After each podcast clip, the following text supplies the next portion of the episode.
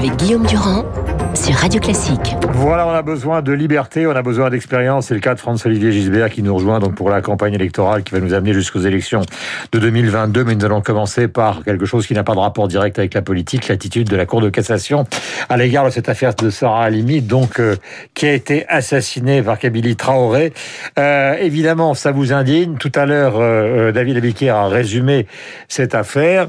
Ça vous indigne pour des raisons qu'il a évidemment expliquées, mais c'est vrai qu'on ne comprend pas ce qui peut motiver des magistrats qui sont quand même en fin de carrière, qui sont des gens expérimentés, sur la perspective que tout ça peut donner l'impression que ça peut donner dans l'opinion publique. C'est-à-dire d'exonérer quelqu'un sous prétexte qu'il a fumé du cannabis. Non mais c'est honteux. C'est honteux, c'est absurde. Enfin, on se demande comment. Moi, ce qui me frappe peut-être le plus, c'est l'absence de réaction. C'est-à-dire, il y a des réactions. J'ai regardé sur Twitter. Première réaction Marine Le Pen, euh, Christian Estrosi, et depuis j'attends. J'attends, c'est-à-dire il y a comment dire une espèce de d'habitude.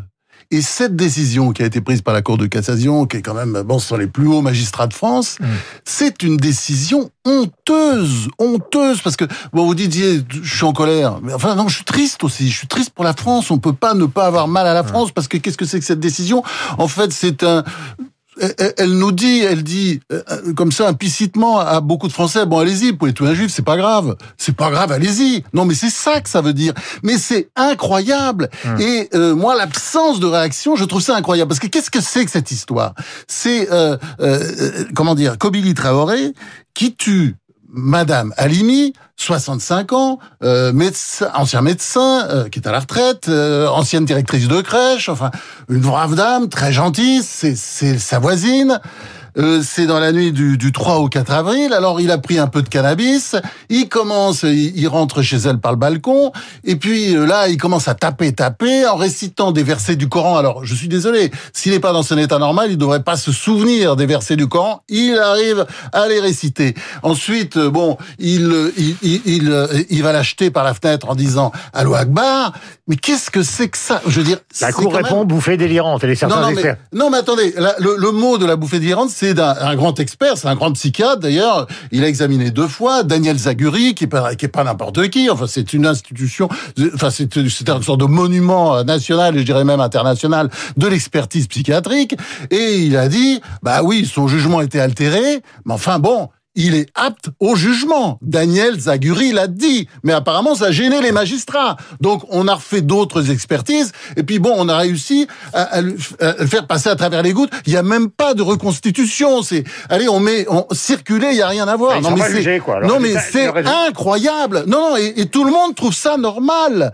Non mais et François Molins là, euh, qui était le, le procureur général, oui, de, de Paris, qui est devenu maintenant procureur général près la Cour de cassation. Alors lui, c'est le bouc dès le 7 avril, monsieur, apparemment, la science infuse, il nous dit c'est pas un crime à caractère antisémite, ce que la Cour de cassation d'ailleurs a contredit là, puisque c'est soi-disant à caractère antisémite, mais bon, mais bon, c'est pas grave, c'est pas grave, il n'était pas dans son air normal, hum. et c'était une bouffée délirante aiguë, et ce qui ouvre les voies à une jurisprudence incroyable, parce que tout le monde maintenant va pouvoir faire état d'une bouffée. Non, mais c'est un, mais je, je trouve, je, moi, c'est comment dire? La France est avachie, voilà, c'est ça, c'est la grande phrase de De Gaulle. Vous vous souvenez, c'est dans les dans les mémoires de Focard. Il y a un grand texte comme ça de De Gaulle qui part en délire devant Focard, qui l'a noté scrupuleusement. La France est avachie. Eh ben, je trouve que l'absence de réaction, de colère générale. Voyez, aujourd'hui, par exemple, il n'est pas question de faire une manifestation, je suis sûr.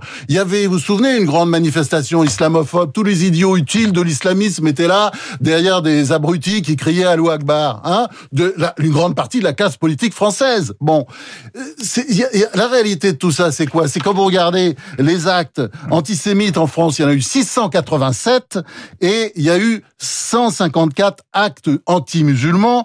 En 2019, c'est les dernières statistiques disponibles, elles sont du ministère de l'Intérieur.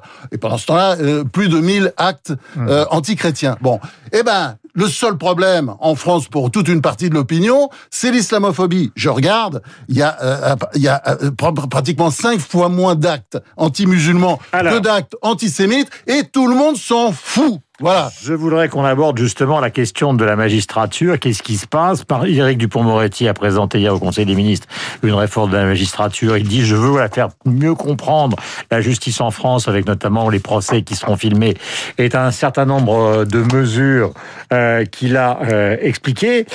Est-ce qu'il y a France, euh, justement, je disais, c'est le regard de l'expérience, quelque chose qui est en train de, de tourner pas rond dans la magistrature en France? C'est-à-dire, ça va de l'affaire Alimi au procès Sarkozy et à d'autres activités. Bah, le procès Sarkozy, c'est pareil. Enfin, je veux dire, l'histoire de l'affaire libyenne, enfin, c'est juste à, mourir de rire. C'est au départ, on, dit qu'il a reçu euh, euh, des sommes énormes, ça ne cesse de diminuer. Bientôt, ce sera 5 euros euh, qu'il aura reçu de la Libye, à, laquelle il va faire la guerre après. Enfin, un peu de jugeote vous laisse à penser qu'il est peu probable qu'il aurait lancé une guerre contre la Libye si la Libye avait des choses, notamment le colonel Kadhafi avait eu des choses contre lui. Donc, ça ne tient déjà pas debout. C'est absurde. Bon, mais là là, il y a une volonté effectivement de le charger. C'est c'est une, une justice qui a perdu la tête. Voilà, je crois que c'est ça qu'il faut définir. Moi, j'ai beaucoup de respect pour la justice. Je voulais quand j'étais jeune avocat, magistrat, etc. J'ai beaucoup de respect. J'ai des amis magistrats. J'ai beaucoup de respect et ils sont formidables. Bon, mais il y a une espèce de dérive qui ne cesse de s'aggraver et tout le monde laisse faire. La dérive est idéologique parce que c'est. Elle est idéologique, bien entendu. C'est un, mais, attendez, c'est une justice politique, évidemment. Et là, vous pensez que ce jugement sur Sarah Halimi, sur, enfin, comment dire, sur sur le le, le meurtrier de Sarah Halimi, qui, qui est en asile psychiatrique, qu'on va certainement libérer dans quelques mois. Vous pensez que c'est pas un jugement politique? C'est un jugement politique. Comme d'ailleurs tout ce qui se passe autour de Nicolas Sarkozy, c'est de la politique. On veut le rendre inéligible pour qu'on entende on n'entende plus parler. Mais c'est ça. Les, Je précise pour ceux qui l'écoutent, c'est pas votre meilleur ami non plus. Ah non, mais ça, non, non, mais je me suis fait virer de la télé euh, à cause de lui, etc. C'est pas mon, c'est, mais je veux dire, j'aime le droit, j'aime la France. On peut pas laisser les choses continuer comme ça. Alors hum. là, effectivement, on a l'impression. Euh, moi, moi, je vais défendre euh, Éric Dupond-Moretti. Il fait une réforme. Bon, c'est vrai que euh, j'entends beaucoup de ricanements. Et cette réforme, je suis pas sûr qu'elle change grand-chose parce que parce que c'est sûr qu'on il faut un coup de balai il y a un moment, il faut reprendre les choses en main. Lui, il fait de la, de la réforme graduelle. Est-ce que la réforme graduelle suffira? Je ne sais pas, mais en tout cas, euh, la, la, justice française suit une pente qu'il faut stopper de toute urgence. Et vous verrez que ce sera un des sujets de la campagne présidentielle. Alors justement, cette campagne présidentielle, nous y arrivons. France, je vous ai connu, vous étiez correspondant aux États-Unis, grand amoureux de cette objectivité de la presse américaine, de son goût pour les enquêtes approfondies, etc. Mais dans ce contexte que nous sommes en train de vivre, de, de, de d'affrontement, puisque nous avons donc plusieurs sondages qui montrent euh, au premier tour que Emmanuel Macron et Marine Le Pen sont au coude à coude, avec une victoire d'Emmanuel Macron au deuxième tour. Ça, euh, vous allez vous donner euh, votre expérience et votre pronostic après. Mais est-ce que vous considérez aujourd'hui que tous les journaux, les radios, comme par exemple le fait dans son registre Zemmour, ou comme le fait de l'autre côté, par exemple, le média proche de la France insoumise, en fait, on doit tous prendre parti, c'est-à-dire on, ne peut plus étant donné la situation que vous définissez, qui est celle d'une certaine forme d'avachissement, on ne peut plus rester, non pas les idiots utiles, mais les objectifs idiots utiles d'une situation qu'on peut considérer comme délirante.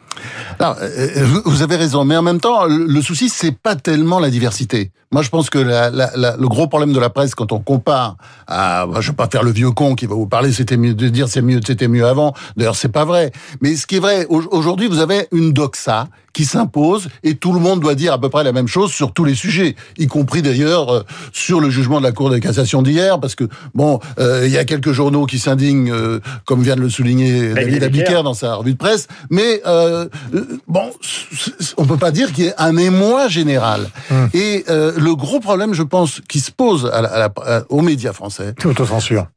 Ouais, c'est l'autocensure, la doxa, on suit, on suit. Je veux dire, c'est, on suit le courant. Voilà. Et c'est ça le problème. Bah, c'est aussi, la peur, non, mais c'est aussi la peur de se faire flinguer sur Twitter. Oui, oui, peut-être, peut-être, vous avez raison, mais, mais, mais c'est, ça fait une presse uniforme où on dit à peu près la, même chose sur la, la plupart des sujets. Et puis, vous avez raison, il y a, il y a quelques euh, points comme ça. Il y a, il y a des journaux très engagés comme Le Monde, euh, comme effectivement Éric Zemmour sur CNews, etc. Mais euh, globalement, il y a quand même une espèce d'affaire affadissement et une sorte de, de panurgisme qu'on constate très bien aux États-Unis. Et si vous voulez, il y a un livre intéressant qui est sorti il y a peu de temps sur euh, qui fait l'éloge de la nuance, hein, de, de Jean Birnbaum. Moi, je dirais que le sujet c'est pas trop la nuance. D'abord, de toute façon, c'est une cause perdue aujourd'hui. Mais c'est surtout la contradiction. C'est-à-dire, on refuse la contradiction. Vous voyez d'ailleurs, on dit toujours, voilà, il faut interdire Zemmour, il faut interdire machin, il faut interdire truc. Mais cette diversité, elle est, elle est tout à fait souhaitable pour la démocratie. Je pense simplement, c'est qu'on doit apprendre la contradiction, c'est très important. Alors. moi j'ai une, j'ai une, comment dire, la Sainte Jeanne d'Arc de la, de la, de la, de la contradiction. Pour moi, c'est, c'est la grande philosophe euh, Simone Veil, hein, qui est morte euh, dans les années 40 à Londres, et elle dit des choses tellement belles. Euh, toute vérité enferme une contradiction. Ça, ça devrait être le dans le bréviaire des journalistes. Toute vérité enferme une contradiction. Et il y a surtout cette chose, moi, qui, qui- qui est presque... euh, j'y- J'y pense tellement souvent quand, quand j'écris des articles. Dès qu'on a pensé quelque chose, bah, il faut chercher dans quel sens le contraire est vrai. Et ça, c'est ce que devrait faire notre profession. Ah, Je voudrais qu'on écoute Mathieu Bocoté. Vous savez qu'il est professeur à HEC Montréal, que c'est un intellectuel qui défend justement euh, l'absence de politiquement correct, qui est plutôt à droite. Et il évoque l'affaire Evian évoquée par David à l'instant dans la revue de presse. Voici euh, lui ce qu'il raconte de ce politiquement correct à la française. Quand on décide de s'excuser, oh, je ne voulais pas vous provoquer, c'était un tweet qui n'était pas mal intentionné, nous dit-on. Euh, J'espère que c'était pas mal intentionné, buvez de l'eau. Ah, mais il n'y a pas de droit de ne pas être offensé. Ça n'existe pas le droit de ne pas être offensé. Et surtout, ce droit, qui par ailleurs est reconnu, hélas, aujourd'hui, consiste à accorder, c'est le privilège des susceptibles. On absolutise la susceptibilité, en fait, des hypersensibles, qui peuvent désormais imposer leur propre définition du blasphème. Voilà Mathieu Bocoté qui sera notre invité euh, la semaine prochaine, essayiste et professeur à HEC Montréal qui revient euh, sur cette affaire. C'est aussi important de donner la parole à la francophonie parce que Mathieu Ouais. est un francophone. Nous sommes dans un monde où on est un peu envahi justement par les idées euh, qui sont les idées anglo-saxonnes et c'est aussi une manière Ça, pas vrai. simplement de résister à une certaine forme de politiquement correct, mais aussi de résister à une langue euh, qui est magnifique, qui est celle de Shakespeare, mais nous existons aussi. Oui. Question- Alors, euh, justement, je vous interromps là-dessus parce que c'est très juste. C'est-à-dire, avec le woke, avec le racialisme, tout ce qu'on vit aujourd'hui en France, on devient une colonie intellectuelle des États-Unis. Hein. C'est un, Hmm. c'est quelqu'un qui est né aux États-Unis qui vous le dit. C'est-à-dire, on a le sentiment qu'aujourd'hui, on est devenu, ouais, une petite province de l'Amérique avec amoureux- les mêmes mais Vous conneries. étiez un amoureux de Robert Redford, vous étiez un amoureux de Philippe Roth, vous étiez un Ah oui, amoureux ça de- c'est sûr, de Bellow et tout ça, bien sûr, mais Voilà. c'était une autre Amérique. C'était une Amérique qui riait beaucoup, avec beaucoup d'ironie et d'autodérision. Je voudrais que vous, que vous Mais ça, c'est fini aujourd'hui, l'autodérision. Commentiez cette phrase euh, euh, que j'ai sortie évidemment, qui est une phrase euh, de Bruno Le Maire donnée à BFM hier, qui est en général un personnage assez mesuré, mais ça permet de, de parler des élections. Euh, les sondages donnent, vous le savez, on le disait depuis euh, le début de la matinale, un coude à coude au premier tour entre le président de la République et Marine Le Pen, et un deuxième tour à l'avantage du président de la République. Et puis Bruno Le Maire, alors que Xavier Bertrand est en train de faire une petite poussée, euh, a eu cette phrase qui est un peu, disons, euh, allez, on va la qualifier, qui, qui est un peu méprisante à l'égard de Xavier Bertrand. Xavier Bertrand ferait euh, un excellent ministre de l'économie et des finances d'Emmanuel Macron. Donc sa politique et ses propositions s'inscrivent dans la continuité rigoureuse de ce que nous avons fait avec le président de la République, avec le Premier ministre et avec cette majorité en matière économique et financière depuis quatre ans. C'est pour ça que je dis, dans l'esprit de continuité, que s'il veut être ministre de l'économie et des finances d'Emmanuel Macron, il en a toutes les qualités. Voilà, je dirais que tout ça est évidemment intervenu après l'interview de Xavier Bertrand aux Échos hier où il donnait son programme économique. Je donne la réponse de Julien Dive, député de l'Aisne et proche de Xavier Bertrand sur Twitter. On en revient à Twitter. Merci Bruno Le Maire. Pour ça, il faudrait faire 2% une primaire et c'est le retour, hein, évidemment, à l'envoyeur. Euh, cette campagne politique, c'est justement encore une fois l'expérience euh, qui va parler.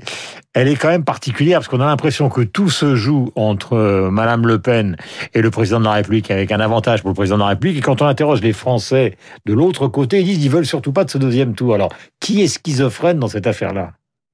Bah, je crois d'abord, il est un peu. euh, tous les sondages sur le deuxième tour aujourd'hui sont absurdes. Euh, tous les sondages. Pourquoi? Parce que euh, on sait très bien que euh, le deuxième tour, en fait, il se construit après le premier. Et on ne sait pas de quoi sera fait ce premier tour. Et ça, je crois qu'aujourd'hui, à un an de l'élection présidentielle, c'est impossible de faire quelques pronostics que ce soit. Hmm. C'est idiot. Et je sais, bon, forcément, quand on est sortant, on croit parce que il y a les médias, parce que voilà, il y a tout un environnement. On croit qu'on est bien placé. Hmm. C'est pas sûr. C'est pas sûr. Moi, je pense que. Euh, en fait, la réalité, puisqu'on connaît ça par cœur l'un et l'autre, c'est que tout peut se jouer au premier tour à 1 ou 2% Absolument. C'est-à-dire que, vous tout allez avoir des candidats qui vont voilà. se... qui d'ailleurs s'est passé en 2017. Absolument. Vous avez bien vu. C'est exactement ça. C'est-à-dire que euh, vous, vous aurez un morcellement. Imaginons, par exemple, que, que Xavier Bertrand monte. Parce qu'aujourd'hui, il est euh, assez bas, il est à 15%. Mais moi, j'ai quand même entendu, et vous l'avez entendu, j'en suis sûr, Guillaume Durand, la même chose dans la bouche de François Mitterrand, comme dans celle de Jacques Chirac. Quand on a 15%, on peut être président. Bon, donc après, il faut construire, il faut monter. Donc il peut. Et d'ailleurs, Valérie Pécresse, sa principale concurrente, qui est pas loin derrière, elle aussi peut espérer monter comme ça et arriver jusqu'à 20. Et on peut se retrouver après une élection, euh, disons, avec un premier tour où, où il y a beaucoup de candidats à 17, 19, 18. Et après, moi, je sais pas. Alors, il y aura une chose qui est sûre, c'est que Marine Le Pen, elle, sera devant. Ça, je crois que, à moins qu'il y ait un, il y ait un candidat d'extrême droite qui, euh, qui, arrive pour lui prendre des voix et qui soit sérieux, mais ça, je ne crois pas. Hum. Donc, elle sera devant. Après, après, on ne sait pas trop. Et, et je crois que c'est ça un peu le, le vous savez, le, le problème des, des, campagnes électorales. Je pense qu'on arrive euh, l'un et l'autre, ça nous est arrivé à savoir qui sera euh, celui qui va arriver, euh, en général, 4-5 mois avant. Mais pas un an avant, c'est impossible. 8h57, François-Olivier Gisbert ce matin, donc sur l'antenne de Radio Classique dorénavant, pendant toute la campagne présidentielle, car elle a déjà démarré, vous le savez, même euh, si ce matin, la préoccupation essentielle, c'est de visite à Notre-Dame, grand symbole français, et euh, la réunion de ce soir pour avoir un calendrier, mais nous allons voir tout ça avec euh, Lucille Bréau puisque c'est le calendrier de rouverture de la culture des restaurants étalé entre le mois de mai et la fin de l'été en fonction de l'évolution de l'épidémie. Vous êtes sur Radio Classique, les sondages prouvent que la matinale continue de progresser, modestement. Non, non, non, non. Modestement. Très beau succès. Mais nous sommes contents d'être là.